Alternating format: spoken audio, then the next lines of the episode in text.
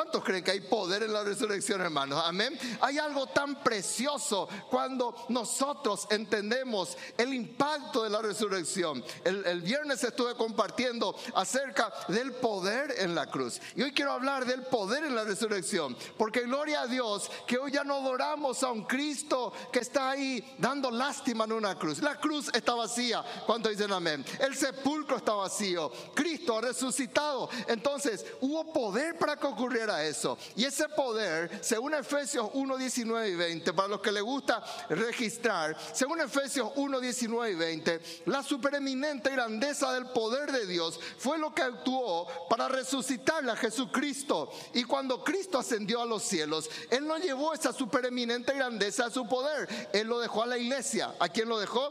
A la iglesia. Por eso el diablo hace todo lo posible para que vos nos venga a la iglesia. Por eso todo el nuevo orden mundial hace todo lo posible para cerrar la iglesia. Hace de que vos te sientas pila ahí, te sientas ganado, te, te piches, te peleas ahí con tu esposo justito antes de querer venir para que no vengas. ¿Por qué? Porque la supereminente grandeza al poder de Dios está en la iglesia. Entonces, si nosotros entendemos eso, vamos a darnos cuenta que perdemos tremendamente cuando no nos congregamos. Hello. Amén. Y nosotros tenemos que cortar eso. Y eso pasó. Nosotros tenemos que ver ahora cómo el Señor le levantó a Jesucristo. Cómo el poder, él mismo dice la Biblia que él tenía el poder para dar su vida y para volverla a tomar. Entonces, nosotros miremos, hermanos, nuestra mente tiene que salir de ese momento, de ese statu quo. Porque hay gente que están en la casa del Señor y están con la mente muerta. Y eso nos quebranta los pastores. Porque están y no entienden nunca nada.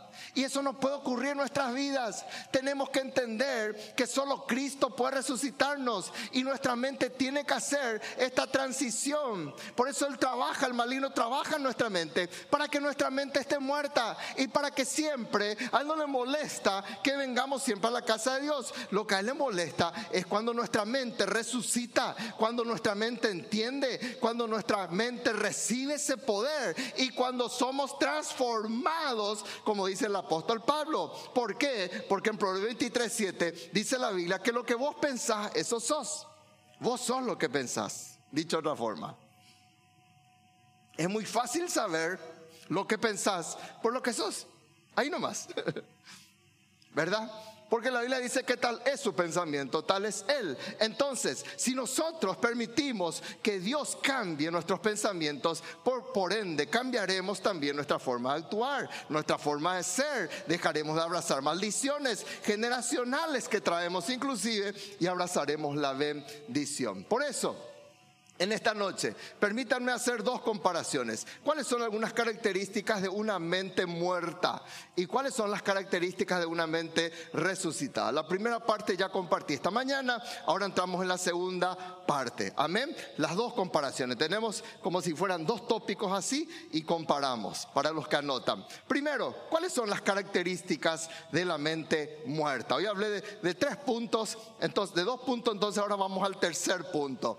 La mente que era la mente de estas mujeres que permitieron que Cristo les resucitara su mente, les transformara, era una mente que siempre piensa lo peor de lo peor. ¿Cuántos levantan su mano y dicen, en el nombre de Jesús dejaré de ser tan trágico? Hay gente que solamente piensa lo peor de lo peor. Miren lo que pasaba con ellas. Le dijeron, ahí estaba María, mujer, ¿por qué lloras? Les dijo, porque se han llevado a mi Señor y no sé dónde le han puesto. Ella pensaba lo peor. Pensaba que le robaron al cuerpo de Jesucristo. Cuando había dicho, hasta se volvió y vio a Jesús que estaba allí. Mas no reconoció la voz del Señor. No es que el Señor impostó su voz, porque ahora Él era un locutor y tenía que cambiar su voz. No, el Señor seguía hablando de la misma forma. Y por muchos años ella escuchó la voz del Señor. Pero cuando uno está en una situación así, no le reconoce a Jesucristo. La mente muerta siempre piensa lo peor. Y cuando estamos en esa situación, la persona cierra sus oídos para no escuchar la voz de Cristo. ¿Y qué es lo que el mundo sabe? ¿Qué es lo que el esquema sabe? El esquema sabe que siempre el ser humano es un seguidor de voces. Por eso está colocando para que vos pienses lo peor de lo peor siempre. Y que le vea a una persona como fuente de contagio, no como una persona que necesita ser amada o necesita que le hables de Jesucristo. Para que vos pienses lo peor de lo peor. ¿Acaso Jesús no es mayor que un virus? ¿Acaso Jesús no es mayor que una tragedia? ¿Acaso Jesús no es mayor que cualquier circunstancia? Pero vuelvo a recalcar, esto ocurrió no solo con estas mujeres, con los propios discípulos. Estaban allí en una situación adversa, estaban en una tormenta. Y el Señor Jesús estaba en la barca el Señor de señores, el Salvador de salvadores, el Rey de reyes. Y los discípulos tienen el tupé de decirle al Señor Jesús, despertate, Señor, nos morimos todos, perecemos, porque cuando pensamos lo peor de lo peor, nos olvidamos de Dios. Cuidado con eso. O la iglesia, cuidado con eso. ¿Me va siguiendo? No piense lo peor de lo peor. Ahí el Señor le hablaba a María y María no reconocía la voz de Cristo. Esa es la mayor tragedia que podemos cometer, desoír, cerrar nuestros oídos a Cristo en los momentos difíciles. Más que nunca en esos momentos tenemos que buscar el Señor. Y ahí donde el diablo te quiere llevar, ah, yo estoy mal, no me voy a congregar, ahí tienen que cuidarme, ahí yo tengo, no, hay con más razón vos tenés que dar pasos. Porque tu mente no puede estar muerta. Tu mente tiene que ser una mente resucitada. Amén o no amén. Conversó con Cristo y ni, ni ahí. Y la persona que piensa lo peor, siempre piensa que va a venirle algo peor. Pregúntenle a los médicos. Los médicos ya no le quieren decir a las personas que tienen COVID, porque apenas le dicen que tienen COVID ya baja toda su defensa, aunque está saturando bien, pero ahí están desesperados, necesita oxígeno, dice.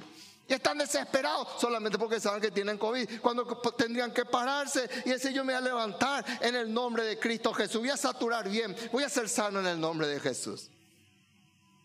Por la persona que está con la mente muerta siempre piensa lo peor. Levante su mano y diga, en el nombre de Jesús, esta no va a ser la historia de mi vida. En segundo lugar, una mente muerta, el temor le domina. Dice la palabra del Señor, aconteció que estando ellas, solamente recorté por motivo de tiempo dice la Biblia, perplejas por esto, versículo 4. Versículo 5, y como tuvieron temor y bajaron el rostro a tierra. ¿Qué pasó con ellas? Estaban perplejas. Una mente que todavía no transiciona a la mente resucitada es una mente perpleja. Perplejo quiere decir desconcertado, confuso, indeciso, vacilante, extrañado, sorprendido. ¿Cuántos renuncian a tener esta mente? Porque no podemos tomar decisiones si estamos así. Y siempre estás pendiente de lo peor. Siempre estás con temor.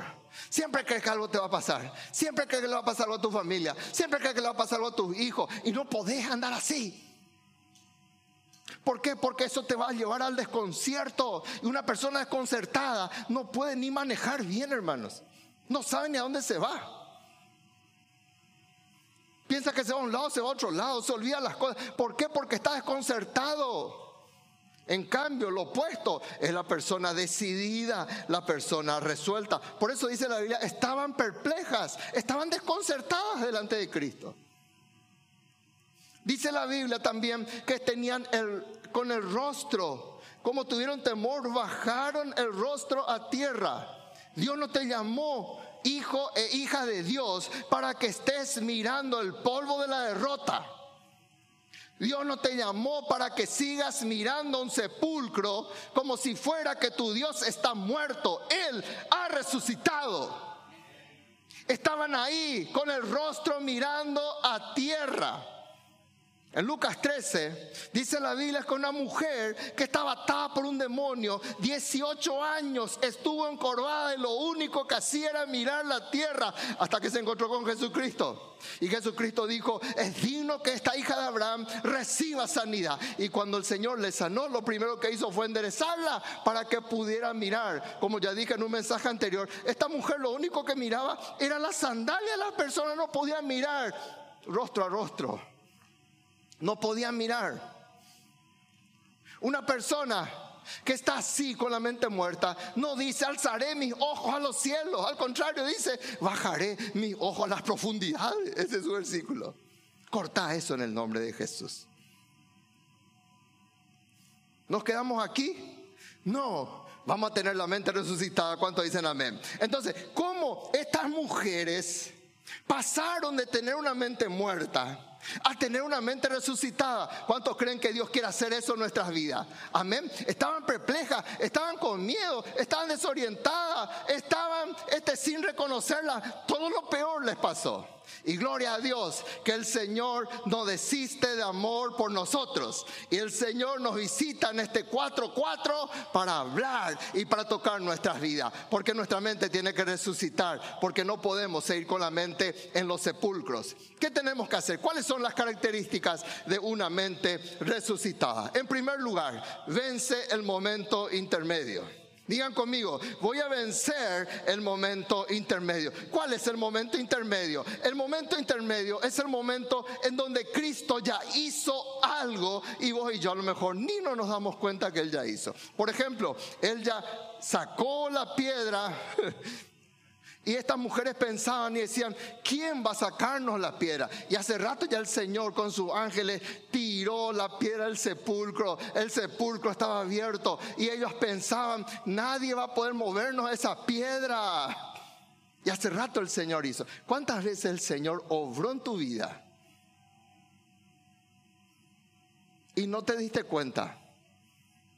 ¿Cuántas veces el Señor te dice, yo te doy el espíritu de poder, está dentro tuyo y no recibiste?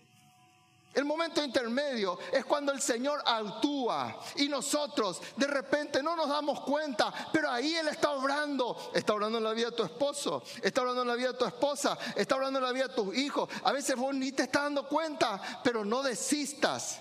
Amén. Ahí el Señor obró un milagro. Yo me imagino la gloria de Dios en ese sepulcro. Y el Señor nos dijo, espera un ratito, selfie. Vamos a sacarnos fotos porque este es un momento histórico. No. Ahí quedó. Y hubo una gloria. Le tumbó a más de 100 soldados, tiró la piedra, ahí salieron despavoridos. Esos soldados que estaban entrenados para matar salieron corriendo despavoridos. Hubo un gran mover de Dios. Y a veces nosotros no nos damos cuenta porque tenemos temor. Levante su mano y levante su voz y diga, no, Dios no me dio, vamos iglesia bien fuerte, Dios no me dio espíritu de cobardía, sino de poder, de amor, de dominio propio. Entonces quiere decir que vos y yo tenemos el espíritu del poder de Dios. Es un espíritu. Está ahí el poder. Pero ¿qué sirve que vos sepas que tenés ahí tu camioneta, tu vehículo, que vos sabés que le das el arranque y va a arrancar y vos le mirás todo el día y nunca le das arranque? Y le está empujando y no es empujar, era darle arranque nomás, ya arrancaba y te ibas. Vence tu momento intermedio. ¿Cuántos dicen amén, hermanos?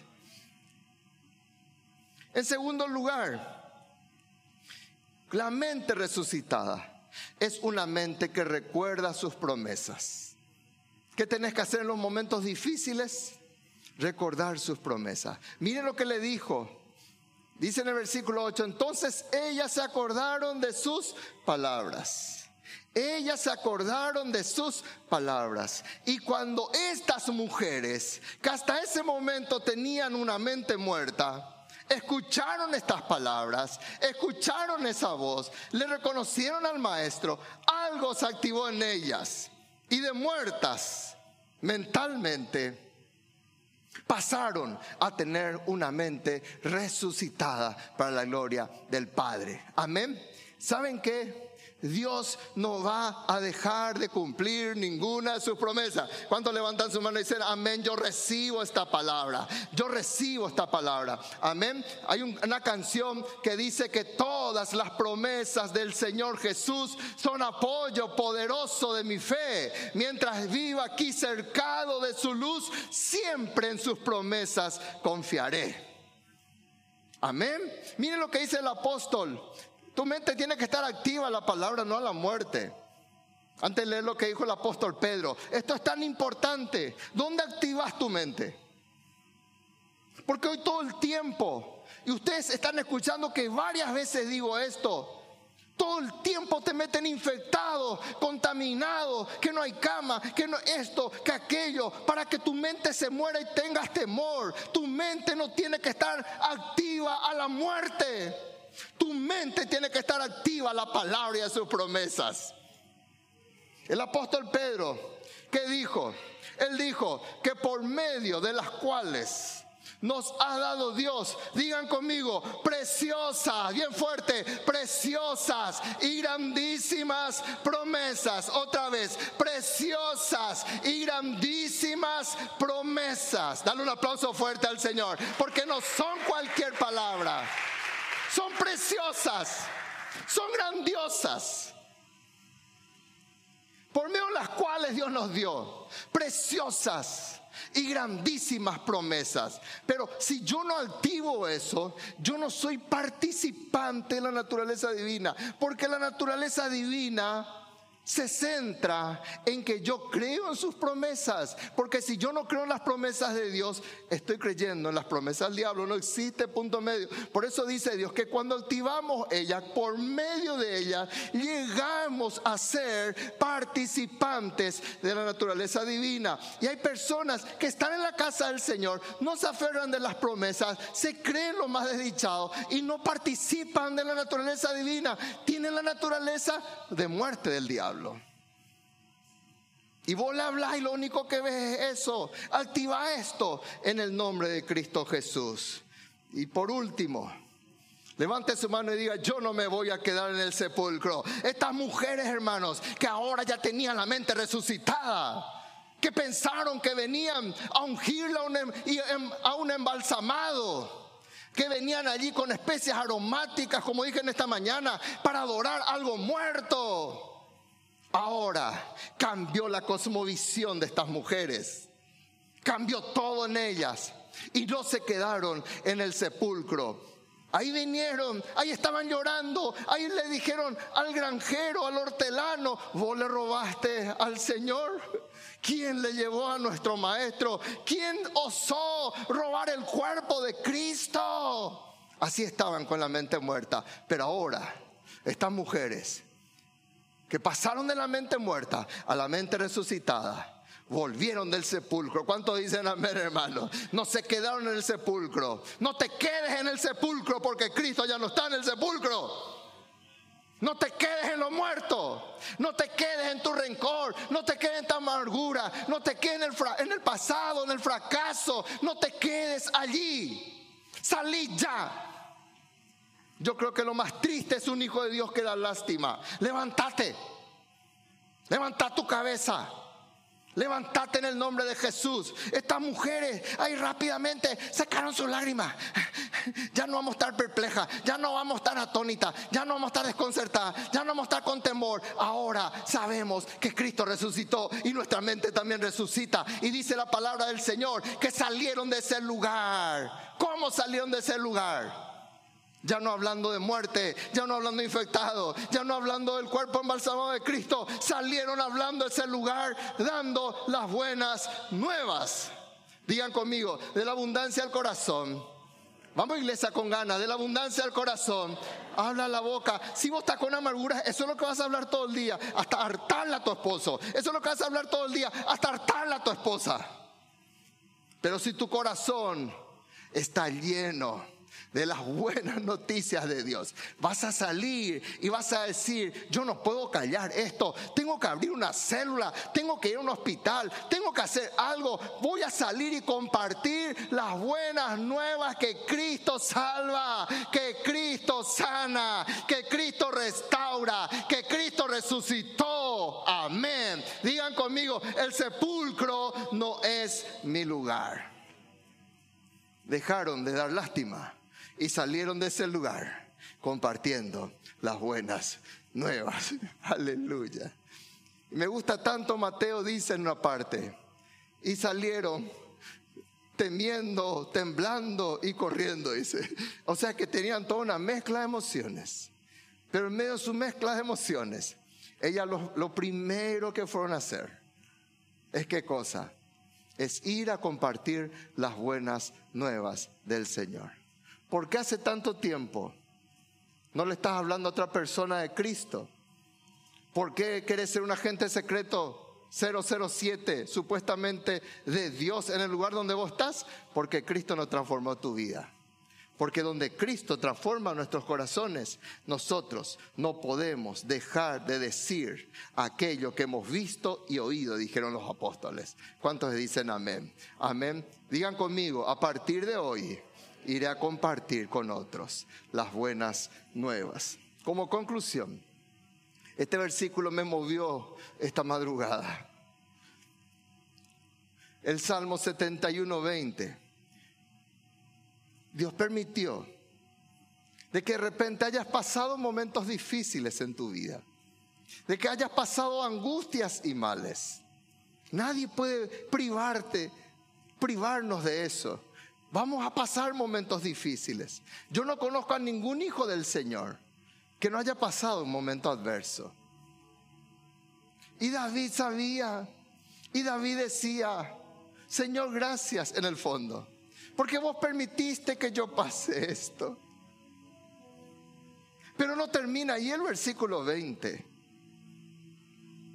Dice en este versículo, pero volverás a darme vida. ¿Cuántos dicen amén? Levante su mano y diga, gracias Señor, volveré, volverás a darme vida. Dejarás de andar con ese rostro adusto, con ese rostro triste, porque Dios quiere darte vida. Él quiere volver a darte vida. Él quiere levantarte. ¿De dónde? De los pozos más profundos en el que estuviste. No te dice de un charco, de un pocito. Él te dice que Él te va a levantar aún de los abismos de la tierra. Dice o no dice la palabra del Señor hermano. Y si la palabra de Dios dice, no miente. De ahí Él te va a levantar, si tú lo permites. Pónganse de pie, por favor. Levante su mano en esta noche y comienza a hablar con Dios. Levantar las manos es decirle al Señor, Señor, yo me rindo ante ti. No quiero más, Señor, andar con esa mente muerta. No quiero más andar, Señor, desconcertado, perplejo, con temor. Ya no quiero más, Señor, andar dando lástima. Ya no quiero andar más, Señor, hablando solamente de miserias, de fracasos. Hoy me levanto. Vuelve a darme vida. Levántame de todo abismo, Señor y que ese mismo poder que resucitó a Cristo de los muertos, ese mismo poder hoy me levante y me dé una nueva vida y vida en abundancia. A todas las personas que están allí cuando le tienen a Jesucristo, Jesús quiere entrar en su vida. Deje que Cristo entre en su corazón. Deje que Cristo se siente en el trono de su vida y deje que a partir de ahora Él sea su Rey, su Señor y su Salvador. Levante su mano y vamos a orar, Padre, en esta noche, en el nombre de Cristo Jesús. Te agradecemos, Señor, porque tú no te quedaste en ese sepulcro. Gracias porque hoy no adoramos a un Dios muerto. Gracias porque la tumba está vacía. Gracias, Señor, porque al entrar en ese lugar no es un motivo de tristeza, ese lugar, esa tumba vacía, es el lugar de mayor gozo, el de poder ver caer ahí no está un cuerpo inerte, sino que nuestro Cristo ha resucitado y Él ha resucitado para que nosotros en Él resucitemos y andemos para vida nueva. Y gracias Señor, vuelve a dar vida. Vuelve, Señor, a levantar a tus hijos del abismo de la tierra y coloca sus pies sobre la peña para la gloria y la honra de tu nombre. Amén y amén. Que así sea. Nos preparamos para la mesa del Señor. Amén. El Señor Jesús dijo, cuánto he deseado comer con vosotros, participar con vosotros de esta Pascua cuando Él hizo eso, hermanos? Cuando Él celebró esta cena, Él celebró en el momento de mayor angustia, de mayor tensión, en el momento en donde Él estaba descubriendo, pasen por favor, descubriendo al que le traicionó, pero Él no se cortó las venas, Él no se deprimió, Él no lloró, mira lo que me hizo Judas, no, Él compartió la mesa del Señor, amén y nos dejó este memorial. Este es un memorial de victoria. Este es un memorial que nos habla del alto precio pagado por Cristo en la cruz del Calvario. Y en esta noche vamos a dar gracias. Amén.